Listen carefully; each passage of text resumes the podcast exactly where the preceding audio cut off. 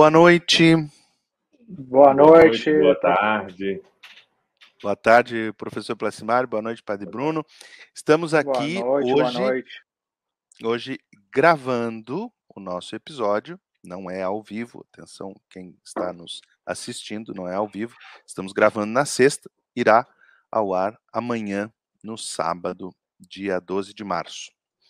O episódio número 40 da nossa série católica. É, hoje, hoje a gente chega aos 40. Exatamente, exatamente. Então, vamos iniciar, como sempre começamos, né, é, pedindo né, que esse episódio, pedindo a Deus, através da oração, que esse episódio sirva para que é, mais pessoas possam conhecer mais é, sobre a história da igreja, conhecer mais a Deus, para poder amá-lo mais. Em nome do Pai, do Filho e do Espírito Santo. Amém. Amém. Vinde, Espírito Santo, enchei os corações dos vossos fiéis e acendei neles o fogo do vosso amor. Enviai o vosso Espírito e tudo será criado, e renovareis a face da terra. Oremos. Deus que instruísse os corações dos vossos fiéis com a luz do Espírito Santo Fazei que apreciemos retamente todas as coisas, segundo o mesmo Espírito, e gozemos sempre da sua consolação, por Cristo Senhor nosso. Amém. Em nome do Pai, do Filho e do Espírito Santo. Amém. Muito bem, então, como dizia, hoje o episódio 40. Nós, no episódio passado, no episódio 39, iniciamos uma nova temporada dentro da da nossa série católica, que é a temporada das, das primeiras heresias, e vimos no episódio passado como é importante conhecer as heresias e como a, as próprias heresias tiveram um papel importante para o desenvolvimento da doutrina cristã, para que o conteúdo da revelação fosse melhor explicitado através uh, da refutação destas heresias. E nesse episódio nós vamos uh, falar sobre algumas heresias que tiveram origem no, no, nos judaizantes ou no judeu-cristianismo. Né?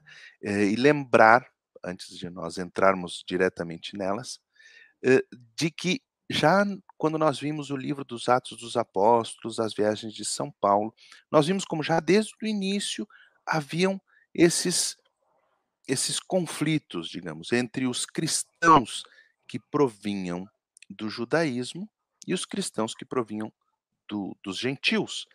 E, e, falamos no finalzinho do episódio número 3, lá atrás, sobre o encontro, o sínodo de Jerusalém, onde os apóstolos se reuniram e decidiram o, o que então da, da antiga lei mosaica da, do Antigo Testamento, da lei do Antigo Testamento, os cristãos que provinham do, dos gentios teriam que seguir. Está né? Tá lá no capítulo 15 do livro dos Atos dos Apóstolos, esse sínodo de, sínodo de Jerusalém.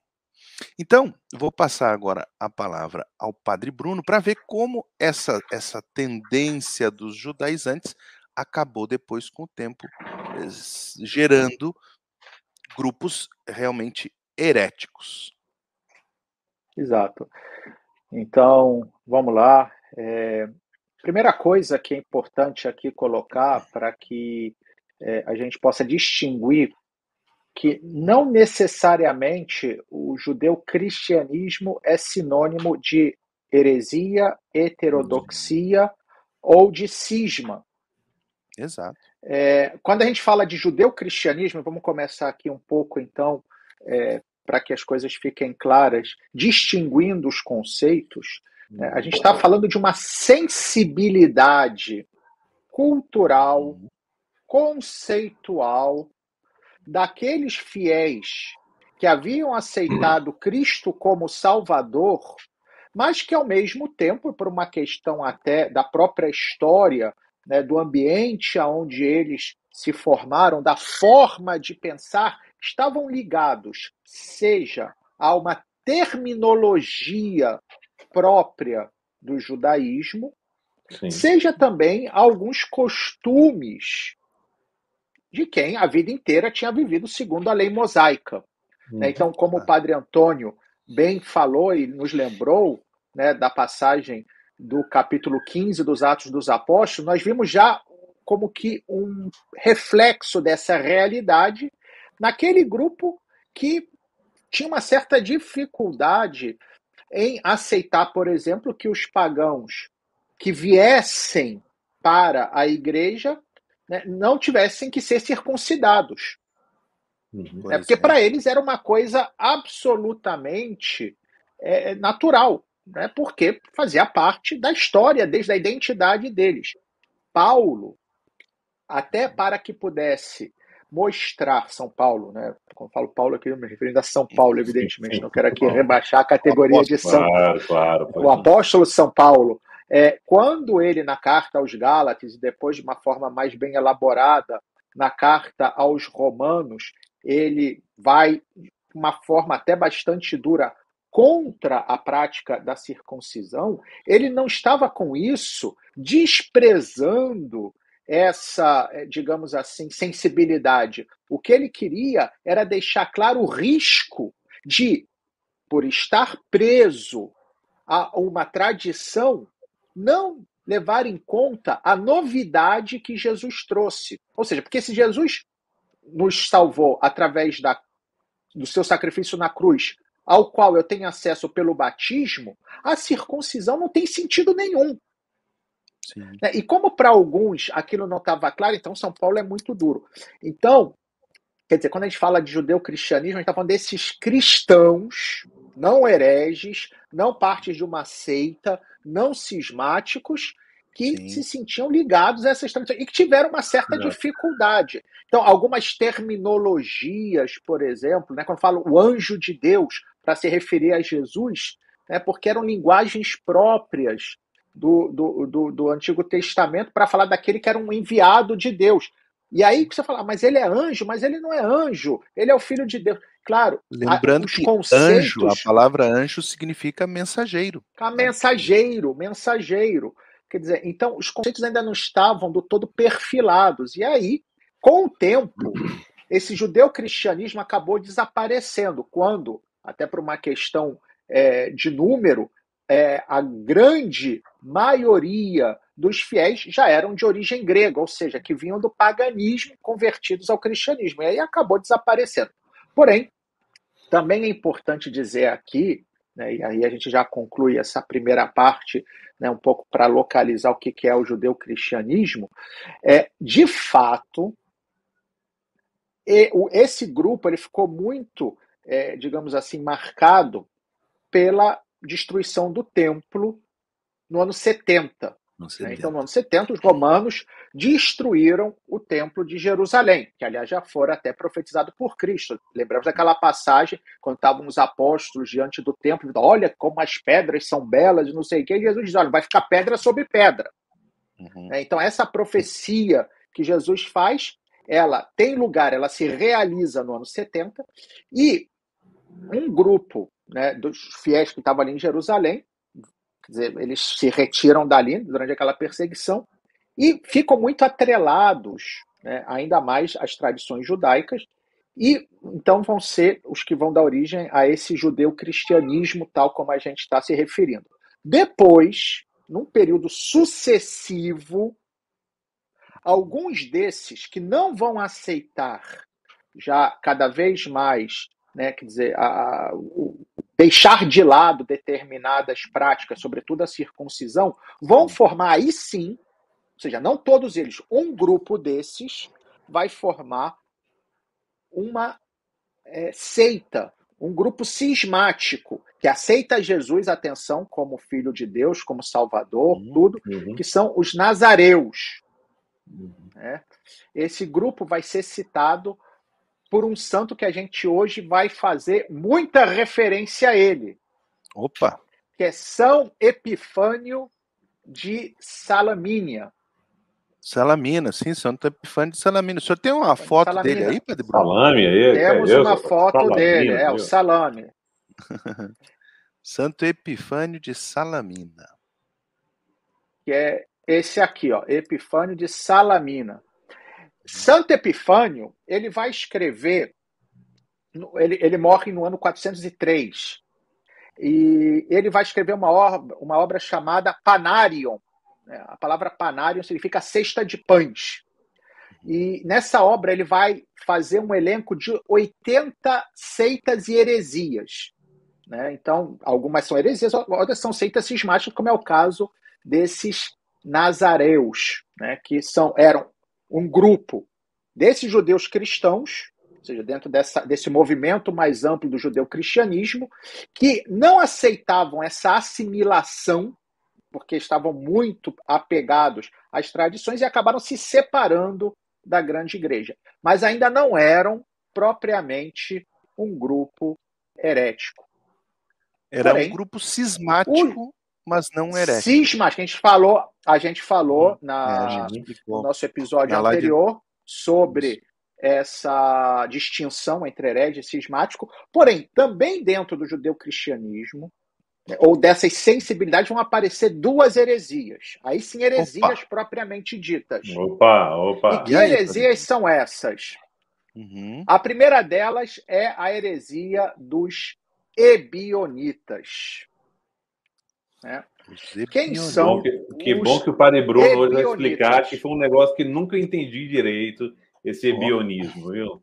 Hum. Vamos lá. O ebionismo. O que, que é o ebionismo? E o grupo que é chamada, chamado os ebionitas.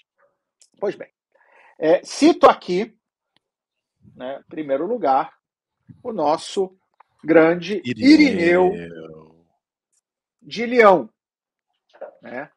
que primeiro livro, capítulo 26, faz a seguinte afirmação: Os chamados ebionitas admitem que o mundo foi criado por Deus, mas acerca do Senhor pensam da mesma forma que Serinto e Carpócrates. Nós já vamos citar em outros episódios sim, esses dois, sim. né? Mas, mas a gente já vai dizer o que, que ele pensava especificamente. Uhum utilizam somente o Evangelho segundo Mateus e rejeitam o apóstolo Paulo como apóstata da lei. Procuram interpretar as profecias de maneira bastante curiosa. É. Praticam a circuncisão e continuam a observar a lei e os costumes judaicos da vida e até adoram Jerusalém como fosse a casa de Deus. É. Isso de adoram Jerusalém, especificamente depois há uns escritos dessa comunidade, que são atribuídos inclusive a São Clemente Romano, que são as chamadas pseudo-clementinas, mas que são apócrifos, né? ou seja, eram desse grupo dos ebionitas, que tinha um texto que atribuíram a São Clemente, mas não era de São Clemente. E nesse texto se especifica que mais do que Irineu, que diz que eles adoram Jerusalém, é que eles rezavam dirigindo-se a Jerusalém. Ah, Jerusalém. Voltado.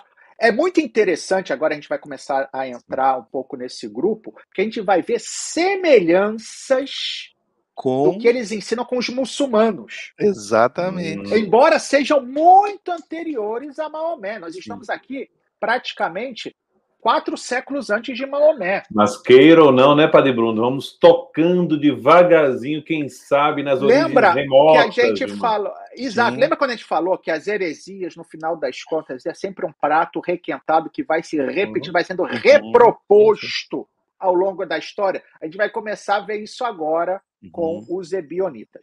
Vamos lá. Da onde vem o nome ebionita? Vamos começar pelo, pelo mais básico. Né? Uhum.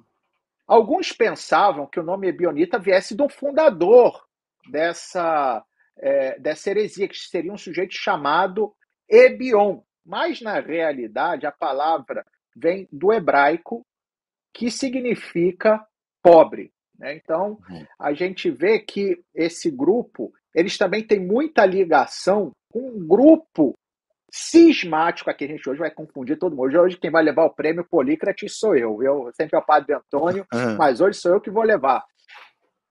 Eles têm muitos pontos de contato com outro grupo cismático judeu, que eram os essênios. Nós já falamos dos ah, essênios ah, lá atrás. Nos grupos né, religiosos. aquele grupo judeu, aquele grupo judeu que tinha se separado né, um pouco né, da, da, do, da grande é, sociedade judaica, é. tinham ido para o deserto, não aceitavam o templo, eles se consideravam, estavam à espera do Messias, né? E a gente vai ver que várias das doutrinas desses essênios foram também incorporadas pelos ebionitas. E, de fato, há coisas que são muito próximas né, daquilo que foi encontrado né, em Qumran, que é essa famosa biblioteca né, de, de, de escritos essênios, que foi descoberta, acho que foi no século XX, né, que ela foi descoberta por arqueólogos.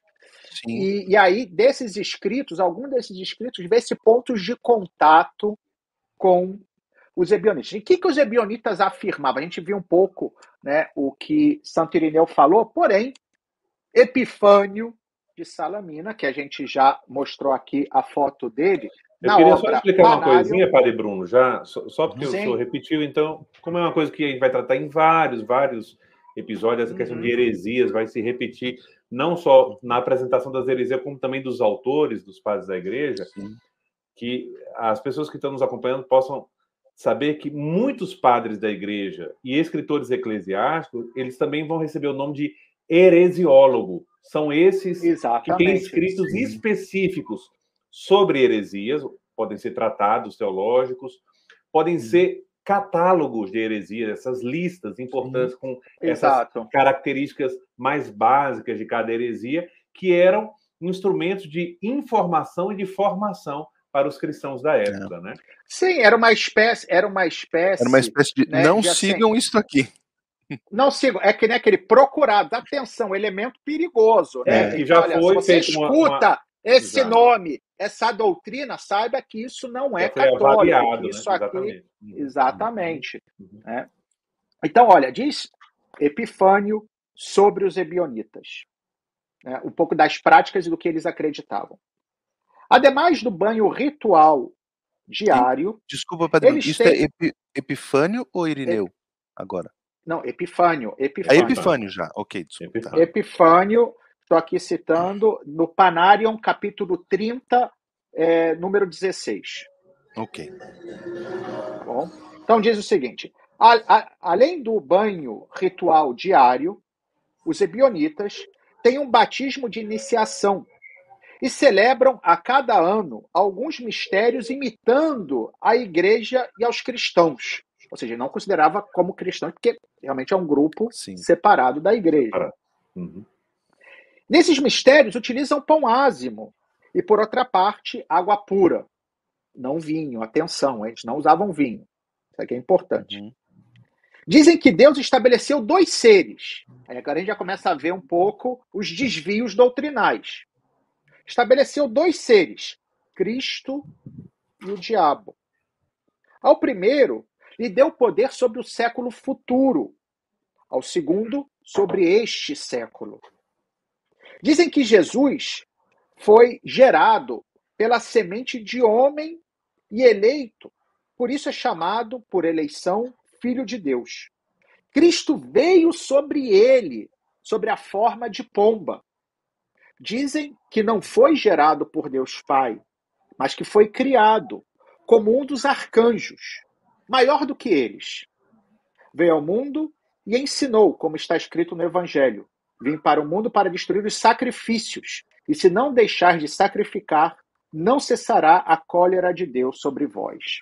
Então, o que, que a gente percebe aqui né, nessa, nessa descrição dos ebionitas? Primeiro, que eles Genial, tinham... né, Padre Bruno? Em poucas linhas, né? Como é rico o quadro. Ele resumiu, ele é. resumiu tudo e aqui a gente agora vai esmiuçar brevemente, né, para esclarecer um pouco mais. Então, em primeiro lugar, eles tinham um rito de iniciação como o nosso, o batismo. Né? Uhum. Né? Então, é interessante que eles tinham, por um lado, como judeus, várias abluções, ou seja, vários banhos rituais. Porém, tinha um que se destacava. O judeu gosta de banho. Era um de iniciação. É, que eram de iniciação batismo. Depois eles tinham uma espécie de eucaristia, porém, com uma diferença, não usavam vinho.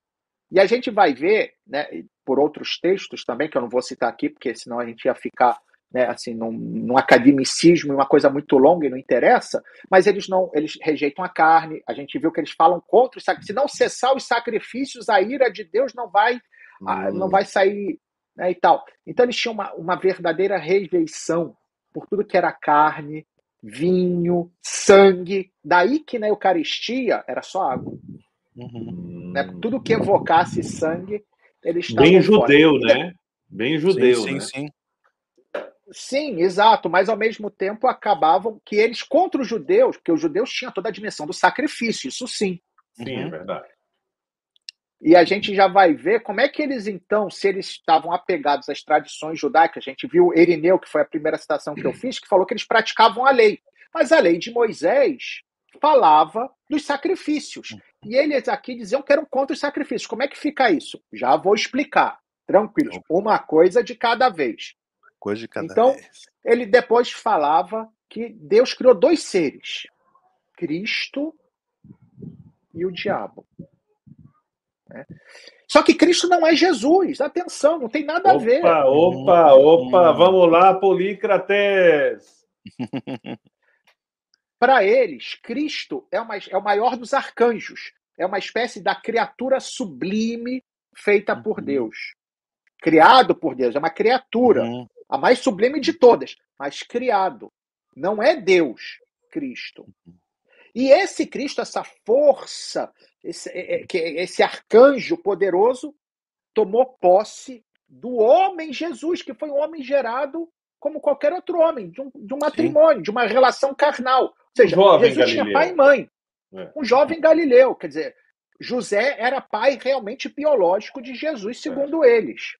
E aí, no batismo, aquele, sendo o batismo, João, o uhum. Cristo veio. Não foi o Espírito Santo que veio não em forma de, de, de, pomba. de, pomba. Foi, foi Cristo, Cristo, e o, to, e o, o assumiu, por assim, e deu para ele um poder. Né? E aí ele foi então ensinando.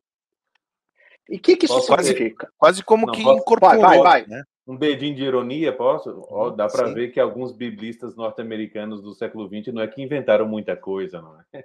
É. Não, exatamente. Porque isso é... e, e, no islamismo é um pouco isso, porque é interessante que está falando das ligações. No islamismo faz-se a distinção entre Jesus profeta uhum. e o Cristo. Você vai pegar no Corão, diz o seguinte: que o juízo final, quem vai presidir o juízo final é Cristo. Mas Cristo não tem nada a ver com Jesus. Cristo com é esse Jesus, arcanjo, né? esse, essa, esse tipo de ser mais perfeito, mas que não é Deus.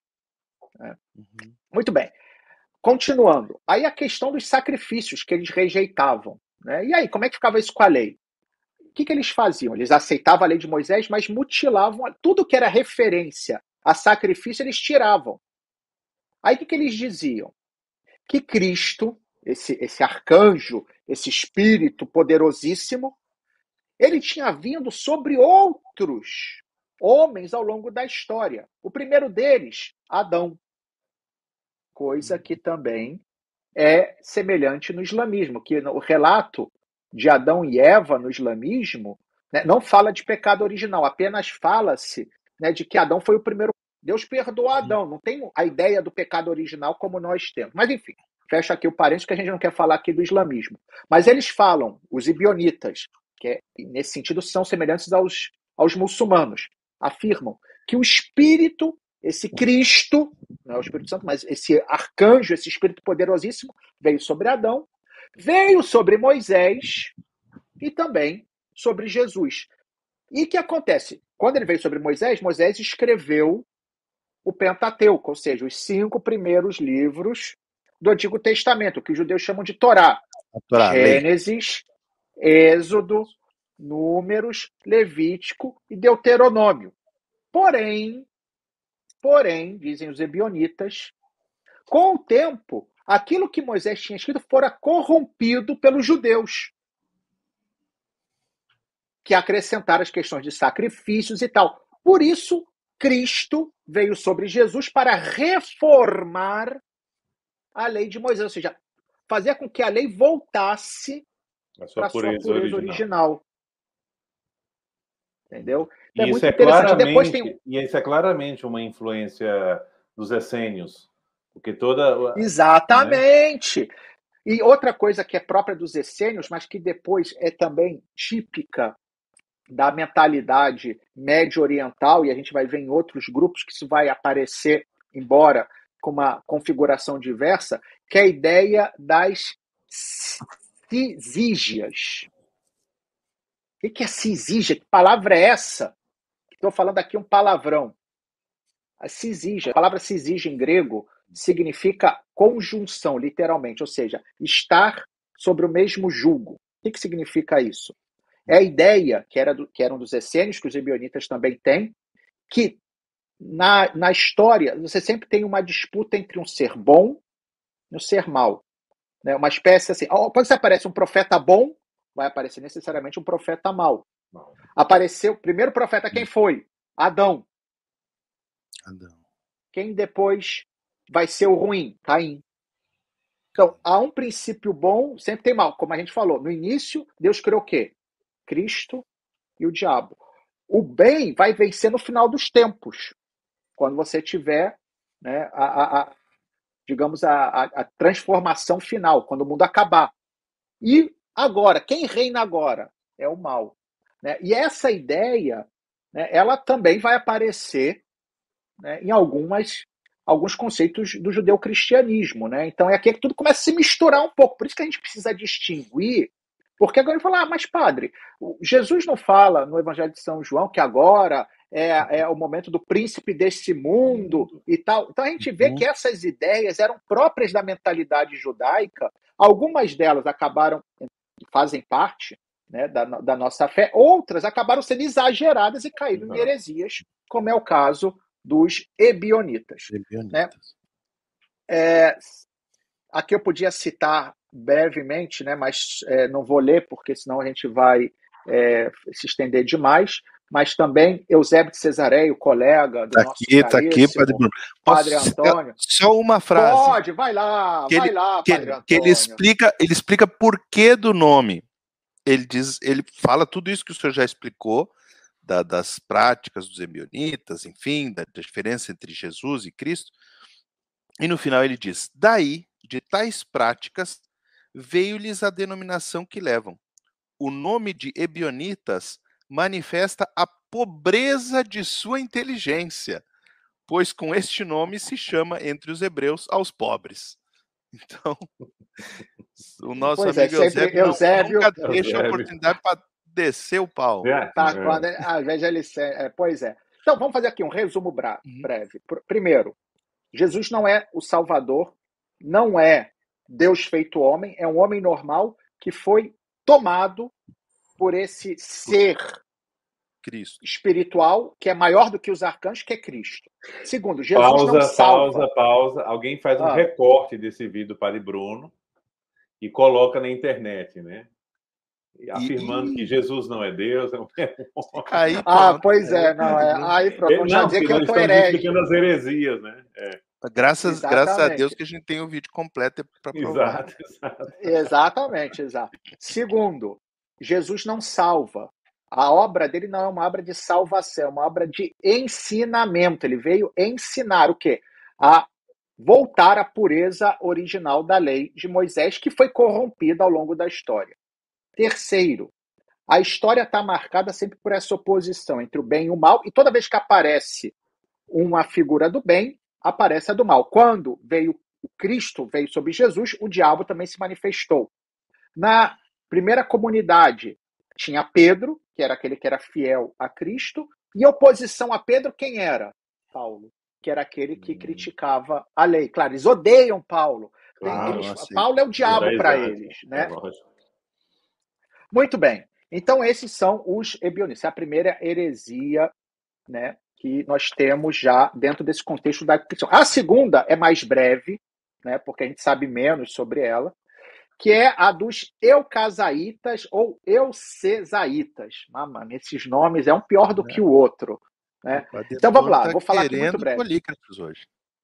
Não, mas é, isso eu não tenho culpa, é o nome dos caras. É Quer dizer, aí eu não tenho como fazer nada, não posso inventar. Tá certo, Esse tá nome tá vem do fundador desse grupo. Agora sim, é o nome do fundador que chamava Eucai, né? que é um sujeito desse sempre desse, desse meio judaico-cristão que ao contrário dos ebionitas, né, que eles não falavam de uma revelação especial, eles tinham lá os, erros, os erros deles, mas não falavam de nada fora né, do que estava na, na Bíblia, embora que era uma Bíblia meio recortada.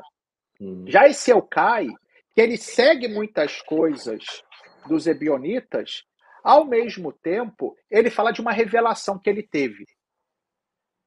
Né? E esse, a gente, por exemplo, quem nos fala um pouco de, de Elcai e dos é, Eucasaitas ou Euseusaitas é uma figura que o padre Antônio gosta muito dele, que é Hipólito de Roma, que é outro Hipólito também grande personagem. Hipólito de Roma morreu no ano 236, segundo a tradição, fora discípulo de Irineu de Leão. Então a gente está vendo aqui como existe uma espécie de corrente que vai ligando todos Sim. esses grandes personagens. Um era discípulo do outro, né? E ele fala então desses. É, é, Talvez tenha sido Hipólito de Roma que morreu mártir e, portanto, é santo. Talvez tenha sido o primeiro antipapa. Já chegaremos. Um aí, aí, é, aí eu não vou hombre, hombre, a imagem, é. a imagem de Santo Hipólito. Roma. Olha, para quem quer saber a importância de Santo Hipólito, por exemplo, na segunda oração eucarística, né, que nós temos na, na, na missa, o prefácio da segunda oração eucarística é inspirado numa oração eucarística que nos eh, deixou, né, ou que se remete na sua origem a Santo Hipólito. Né? Então a gente vê, quando vocês escutarem lá o prefácio da segunda oração eucarística, vocês vão lembrar desse Santo Hipólito que nos falou um pouco né, sobre os eucasaitas, ou euce, eu, nem eu consigo falar, eucesaitas, é, uhum. que diz que eles, é, esse tal de Elcai, né, teria começado a sua pregação, né, e, portanto, ter iniciado essa heresia três anos antes do início do império, ou do, do governo do imperador Trajano.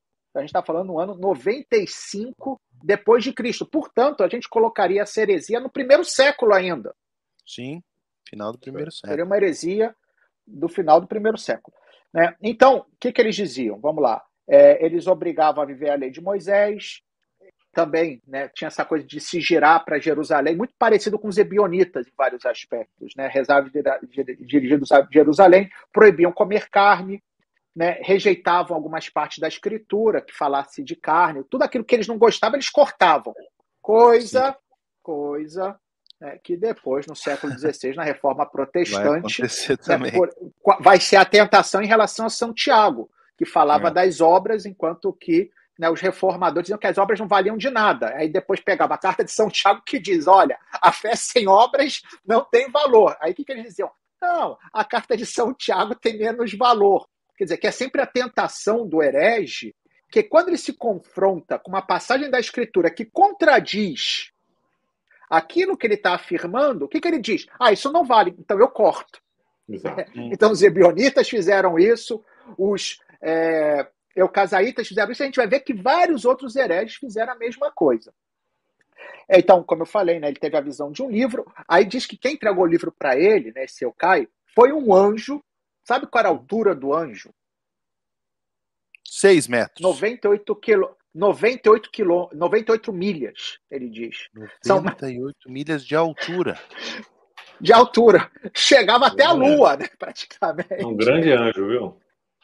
Oh, mas era uma forma, aliás, isso era uma coisa típica do, do judeu-cristianismo, e a gente vê paralelos. E quando fala dos anjos, por exemplo, no Pastor de Hermas, que a gente já citou numa, numa live passada, né, quando fala dos anjos, também fala que os anjos são uma coisa gigantesca, de umas dimensões assim absurdas, que é um modo de dizer que é um ser muito poderoso. É, é uma, é uma metáfora.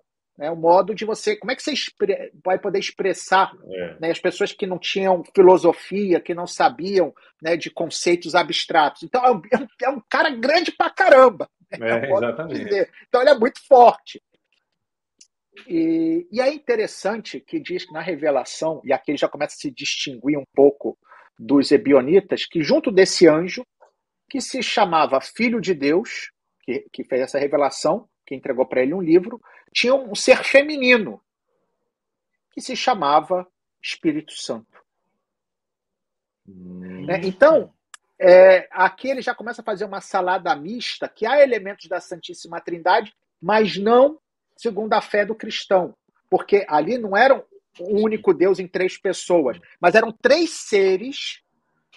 Tinha Deus, que era o criador de tudo, depois uma criatura poderosíssima, um ser poderosíssimo, mas criatura, que era o Filho de Deus, esse anjo de 98 milhas, de 154 quilômetros de altura, acompanhado de um ser feminino, que era o Espírito Santo. Né? E o que, que eles revelam, basicamente? Qual seria a revelação, né, o conteúdo desse livro? Que existiria né, um, uma, uma, um novo batismo para a remissão dos pecados. Ou seja, se você já foi batizado, você pecou, tem um novo batismo. E aí você se batiza de novo e os seus pecados vão ser perdoados. Né? Então, basicamente, é isso. Leio aqui e assim concluo né, o que diz Eusébio de Cesareia. Eu não sei se o Padre Antônio quer ler. Eu tenho, aqui, tem aí. Eu tenho aqui. Uh, então leia, também... Padre Antônio, leia, porque o Eusébio Cesareia é o teu é o teu padroeiro. É o meu é o meu é o meu amigo aqui. Embora não seja Também santo. então deu início a uma nova perversão, a heresia chamada dos Eucesaitas, que extinguiu logo depois de nascida. E mencionada por Orígenes, em uma homilia sobre o Salmo 82, que pronunciou em público e diz assim, e aí Eusébio cita Orígenes. Veio recentemente um que se gloria de poder ser embaixador de uma doutrina ateia e ímpia por demais, chamada dos Eucesaitas, que se le levantou recentemente contra as igrejas. Quais são as maldades que profere esta doutrina? Vou expô-las, para que não vos capture. Rechaça algumas coisas de toda a Escritura Utiliza, no entanto, passagens tomadas de todo o Antigo Testamento e do evangel dos Evangelhos. Rechaça por inteiro o apóstolo. O apóstolo é, é Paulo. Né? Paulo. Diz que claro, renegar a, a fé viu. é coisa indiferente e que o homem atento, em caso de necessidade, numa perseguição, renegará com a boca, ainda que não com o coração.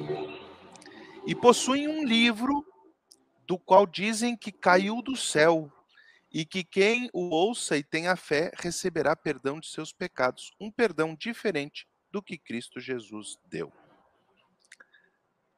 Aí, é Exatamente. É, Eusébio então... sobre os Eucesaitas. Lembrando só que uh, uh, Hipólito de Roma, não sei se a gente chegou a falar, a obra que ele escreve se chama Refutação de Todas as Heresias. Todas as heresias, refutação de todas as uhum. heresias, exatamente. Muito bem, e com isso, hoje, eu, como da outra vez, né, falei menos, então hoje eu falei mais. Né? Então, mas aqui, agora me calo. Isso, essas foram as heresias, lembrando, de origem uh, judaica. judaica, digamos assim, dos judaizantes. É, de, né? do, do, jude, do judaizantes ou desse ambiente judaico-cristão. Judaico-cristão. Né? Isso, que, que nasce nesse ambiente.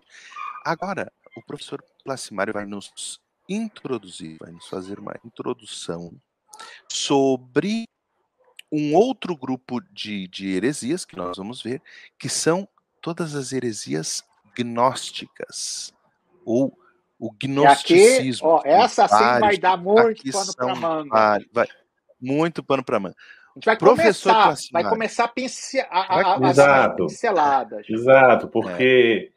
Exato. É, essa visão que me foi dada, o que acontece é que quando se trata de gnose, gnosticismo, ou seja, eu pelo menos eh, fico perdido em tanta coisa, em tanto material, e aí o meu esforço essa semana foi preparar uma síntese, que seja síntese mesmo, orgânica e clara para as pessoas, principalmente que estão nos acompanhando, porque é um assunto que a gente vai é, precisar entender bem dele ao longo de vários e vários episódios, né?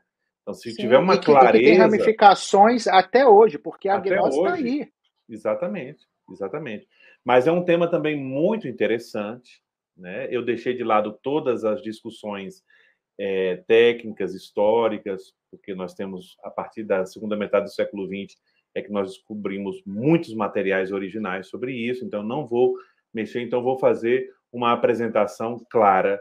É, espero ser claro, tomara que eu tenha a mesma clareza do, do Padre Bruno, para conseguir. Eu, olha, por enquanto o prêmio Polícrates hoje é meu. Espero é, ser claro. Então, é, tomando o que o Padre Bruno acabou de falar, e para abrir agora um leque maior, ou seja, a igreja, desde o seu início, nós estamos aqui no. O Padre Bruno falando do final do século I, então entrando no século II, século III, principalmente aí final do século I ao século III, nós temos a igreja é, tendo que enfrentar, a comunidade cristã tendo que enfrentar vários desafios, né? Vários desafios. O próprio o, o patrólogo Quasten fala mesmo de inimigos, né? Uhum. Ou seja, dentro da comunidade cristã e fora. Fora, nós já vimos desde os Atos Apóstolos, nós temos claramente dois polos em que a igreja se confronta e entra em diálogo, entra em, em, em, em, dificuldade, que é o paganismo e o judaísmo. Né? Basta ver as viagens apostólicas de, de São Paulo, que nós estudamos com cuidado, todos os apóstolos, isso fica claríssimo né? Isso claríssimo. Esse, esse, essa instância de diálogo e de conflito. Sim, Padre Bruno. Exato. Seria como, eu diria assim, como para as pessoas uhum. entenderem, seria uma espécie que o cristianismo vai em meio a, a dois polos que ele, por um lado, se alimenta deles, porque tem que dialogar, mas, por outro lado, tem que tomar cuidado para não se deixar corromper, para não perder a sua ah, identidade, identidade, que é o judaísmo. A gente já falou agora dos judaizantes, mas no paganismo, com as suas filosofias, com seus esoterismos, com as suas práticas, suas filosofias, vai ter também né, esse Muito. perigo de corromper, que é o que agora provavelmente o professor Placimário vai nos falar. Exatamente. E isso vem dos inimigos externos. Agora, interno, dentro da igreja, dentro da comunidade cristã, então, nesse período, aparecem dois, é, dois inimigos. Um é o que nós vamos tratar aqui hoje, que é o gnosticismo, e o outro, que a gente vai tratar em, outra, em outro momento, que é o montanismo. Né? E são duas é, heresias fortes sobre a igreja e que é interessante que, que, atuavam junto dos cristãos e é interessante que tinha uma dinâmica diferente na relação com o mundo. Se o gnosticismo ele é como como uma grande e variada tentativa de adaptação da mensagem cristã à mentalidade corrente no mundo da época, no ambiente cultural, quase com adaptação cultural religiosa, o montanismo ele se marca por uma rejeição forte de qualquer mentalidade mundana e cultural, muitas vezes. E aí vai ter vários vários. É, os é, exageros, né? Os, os exageros, sempre exatamente. acabam desviando. E o interessante é que essas duas seitas, o que é que elas. É, seitas heréticas, o que é que elas fizeram de mal para o cristianismo? Porque elas tinham um estilo de propaganda, de difusão das suas ideias muito bem feito. Muito bem feito. Isso trouxe, vamos dizer, muito estrago, muitos adeptos ao longo desses séculos que nós estamos começando a tratar. Mas desses dois inimigos internos, tanto o gnosticismo como o montanismo, não tem como ter dúvida que o mais perigoso, o mais temível e o mais forte foi o gnosticismo. Né? Porque ele é e, muito... Professor Placimário, Sim. Uma pergunta. Você falou agora de seita do montanismo e seita do gnosticismo. Mas eu me pergunto, até que a gente depois vai começar a entrar mais, a gente pode falar de uma seita do gnosticismo ou seitas não, seitas, seitas.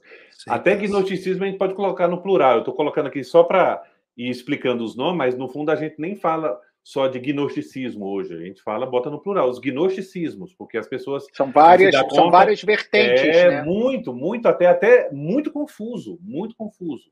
Né?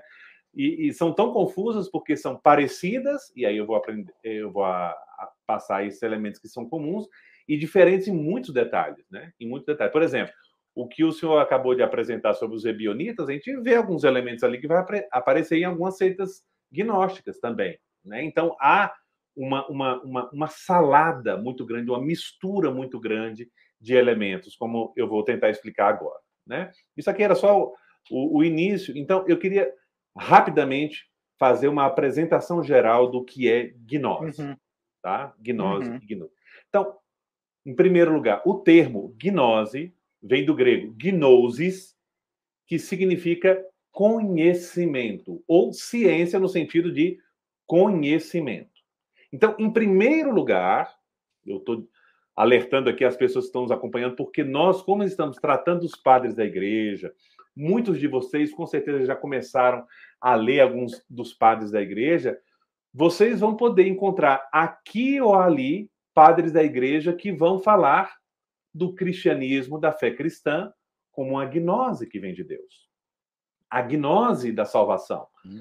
Então, em primeiro lugar, o termo gnose, ele tem também um sentido positivo. De Significa conhecimento. Exatamente, Sim. de verdade, de conhecimento. conhecimento. Porque o conhecimento que vem de Deus, que Deus traz sobre a humanidade, que revela a humanidade. Né? Só que depois, e aqui que nós vamos tratar nesse sentido, tem um sentido técnico nesse aspecto de, de da história das heresias. Né? Que aí é, tem autores até que preferem não usar gnose e usar já gnosticismo, para não ter tanta confusão. Então, hum. em primeiro lugar, o padre Bruno já adiantou, é, a gnose, o gnosticismo é uma corrente de heresias. Ou seja, é, uma, uhum. é, é um conjunto de heresias. Ou seja, é um conjunto de sistemas de heresia. Nós vamos ter vários tipos. Né? Vocês já devem ter ouvido aqui a gente falar de docetismo, né? de a gente falar de, de, de, de, de gnose com tal característica ali, com, com, com, característica moral, com característica dogmática. Então, nós vamos ver isso. Né? E, em geral, o apogeu das gnoses, do gnosticismo, é o século II e o século III. Né? É aqui que é um, um grande desenvolvimento. Uhum. Eu queria muita atenção de vocês agora, que talvez é a coisa mais importante que eu preparei, certo? Opa! Quais são opa, os pontos lá. basilares e comuns de qualquer sistema gnóstico? Então, é, vamos lá. É, é aqui que é importante, porque o que eu falei antes é mera introdução, o que eu falar depois é mera conclusão, tá? Então, é, é, importante. É, só para organizar, eu separei em cinco pontos, né? Então, são cinco pontos importantes e fáceis também de, de memorizar. Primeiro, o, o gnosticismo é uma doutrina de salvação. Sempre é uma doutrina de salvação. Elaborada, isso eu explico depois mais à frente, elaborada a partir de antigos elementos. Então, imaginem que qualquer doutrina gnóstica, ela é uma doutrina de salvação proposta ao ser humano, e essa doutrina de salvação ela é elaborada por antigos elementos, por doutrinas antigas variadas. E é justamente da influência de qual doutrina antiga ou de quais doutrinas antigas que vai marcar a diferença entre o, os sistemas gnósticos, tá? Se eu estiver falando alguma coisa muito complicada aqui, vocês me parem. Não, vamos lá. É mais ou menos, não, para a gente entender assim, para facilitar, né? Então é, uhum. você tem uma base cristã, né, que é o elemento que digamos assim, unifica todos esses grupos claro. né, como uma heresia dentro do cristianismo. Então, vamos falar de Jesus, vamos falar dos evangelhos, vamos falar de elementos que são comuns. Só que cada um deles, para transmitir algo que lhes é próprio, quer dizer, um conhecimento especial, particular, único, exclusivo, que talvez seja a palavra aqui uhum. mais importante. Um conhecimento exclusivo que vai fazer com que aqueles que compartilhem tenha uma salvação plena, esse conhecimento exclusivo vai estar conectado a alguma tradição antiga, não cristã, uhum. que eles vão incorporar para criar um sistema de ideias, de doutrinas, uma, uma prática, uma, gnose, né, uma religião, se quiser, uma gnose, uhum. né, que então quem os iniciados, ou seja, os que obterem esse conhecimento exclusivo, vão então chegar na plenitude né, da salvação. Né? Então, mais ou menos Exatamente. seria isso, né? Então, o primeiro elemento seria uma doutrina de salvação. O segundo elemento, conexo com certeza, é uma explicação da presença do mal no mundo.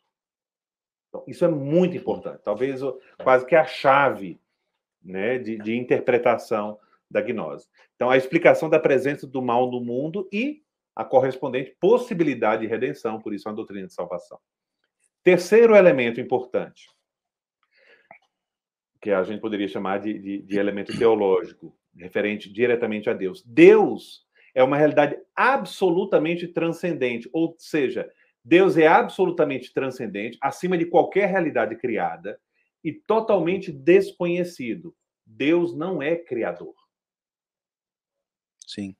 Então, é inatingível. Inatingível, ou seja, não tem semelhança, participação e contato nenhum com o que nós chamamos de mundo. Tá? Uhum. Isso porque é uma coisa absolutamente diferente da nossa concepção. Quarto elemento, Sim, é... porque aí eu, o, esses elementos que eu for colocando, um explica o outro. Né? Uhum. O quarto elemento significa, então, e o mundo? E o mundo material? E o universo? E os seres humanos? E os gatinhos, os cachorrinhos? O mundo foi criado não por Deus, o Deus uhum. único e verdadeiro, mas pelo demiurgo, que é o, entre aspas, Deus do Antigo Testamento. Um demiurgo. O artesão. Um artesão, uma é. figura uma figura divina sem ser o Deus único e verdadeiro.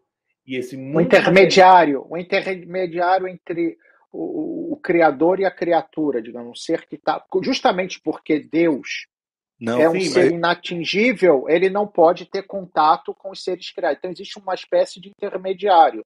É, mas só que não tem contato nenhum com Deus. É intermediário, Deus, mas, é. mas. Ah, sim, tá. É, né? Sim. Nesse aspecto. E esse mundo material que provém dessa ação desse artesão, desse demiurgo, é essencialmente mal, porque toda matéria, todo uhum. ser material é mal. O corpo é mal, o ser humano é mal. Né? Uhum. Né? É um então, pessimismo é, em relação à matéria total. Porque isso aqui é uma doutrina fecunda, né? tristemente Exato. fecunda. É, professor Plasmar, quando eu falei intermediário, eu não estava falando de mediador, talvez aqui. Sim, é, ah, tá. é, sim, sim, sim. É para distinguir. Intermediário é quando você tem dois polos, né? Então você está no meio do caminho, mas não porque liga os dois, sim, sim. mas porque não é nem uma coisa nem outra. É em outro nível. sim, falar. entendi. Exato. Certo. E o quinto e último ponto, que é o ponto escatológico, ou seja, a respeito da finalidade da vida do homem, do final da vida do. Qual é a finalidade da vida humana? a libertação da matéria, o ser humano que tem essa centelha divina, que é a alma, que é o espírito, essa libertação da uhum. matéria e o retorno ao verdadeiro Deus. E isso se dá como? Por meio do verdadeiro conhecimento, que é reservado aos eleitos. A gnose. Exato. Exclusivo. É o grupo. Exclusivo. É o clube. É o, clube, é, é o clube exclusivo. É uma heresia. É, toda heresia é elitária, porque se ela já. As elites vão de, se elitizar a verdade e os seguidores da tal verdade. Né? Então, é como diz, olha, vocês aí que, que, que são os católicos, vocês têm o 100, vocês são os pobrezinhos. Nós temos o conhecimento verdadeiro, nós temos é, aquilo que vai a realmente. A gente sabe de coisas que levar. você não sabe. Não Isso. sabe. Que é Isso é típico, é... típico de, de, de herege. Quando começa a falar, é. olha, eu sei de uma coisa que você não sabe. Então, é. eu sou melhor é uma do que você, a, um grau a revelação universal. E, e, é, e também típico é aquela coisa, né? Isso, isso, aqui, isso aqui não é para todo mundo.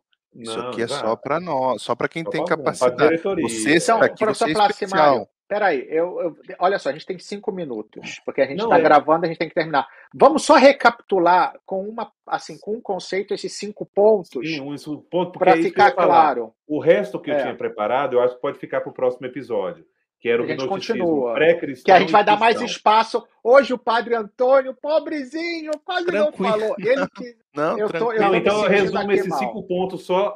Eu vou é, em, em, uma palavra, cada ponto em uma palavra, rapidamente. Cinco elementos. Primeiro, doutrina de salvação. Segundo, a presença do mal no mundo, a explicação, né? Terceiro, Deus absolutamente fora do mundo. Quarto, quem cria o mundo o mundo é mau, né? E quinto, o homem foi feito para voltar para o verdadeiro Deus por meio do conhecimento. Né?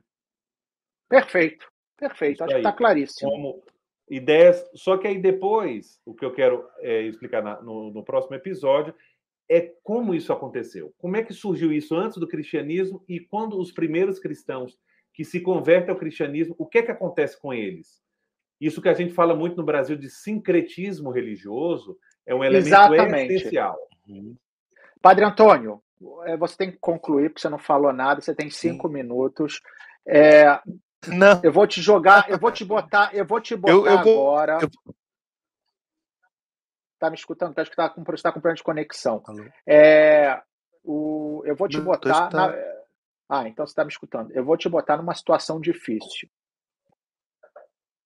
Como a gente vê hum. hoje alguns elementos dessa gnose na nossa cultura, o Papa Francisco fala muito de neognosticismo, ou seja, de um novo gnosticismo no nosso Sim. meio.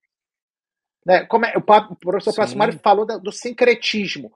Em breve, assim, uma, uma breve é, reflexão, como é que a gente pode, como é que a gente identifica isso hoje?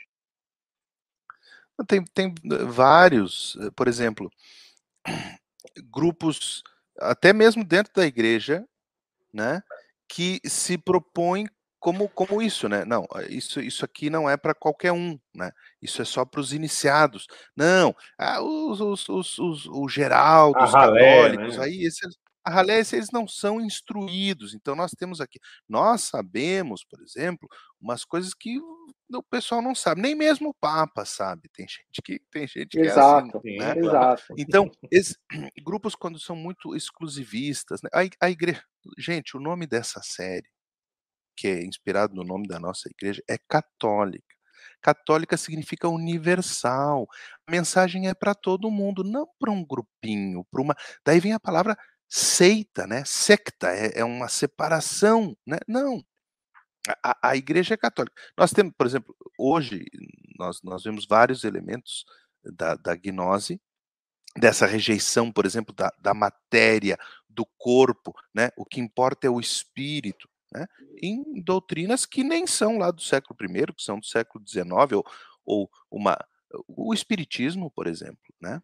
A reencarnação, a doutrina da reencarnação. A, reencarna, a doutrina da reencarnação, o espiritismo, o kardecismo, como quer que se chame, é isso, né? É, é uma é, grande gnose, com todo é respeito, e aqui atenção, Atenção. Todo respeito a quem segue é, essa. É, os, os, espíritas são pessoas maravilhosas que a gente não está fazendo um juízo sobre os seguidores. Ninguém tá... né? Mas está falando assim, análise doutrinal, que no fundo, uhum. o que o, o, o Evangelho segundo Allan Kardec Evangelho. Né? No viu? fundo é uma é um grande gnose. É, é típico. É, é o conhecimento exclusivo. Ou seja, ah, tem esses quatro evangelhos aí, mas eu agora vou revelar para vocês. Foi revelado uma coisa especial, exatamente. O evangelho, o evangelho. Então, só apenas eu queria eh, dizer assim, o Padre Bruno tem uma, uma um imagem minuto. aí. Um minuto. Uma imagem um aí que pode colocar do Simão o Mago, que é um personagem lá do Novo Testamento. Antônio, é, tem certeza que queria falar de Simão o Mago agora? É rápido, é só, é só para dizer que Eusébio de Cesaré o apresenta como o primeiro gnóstico, né?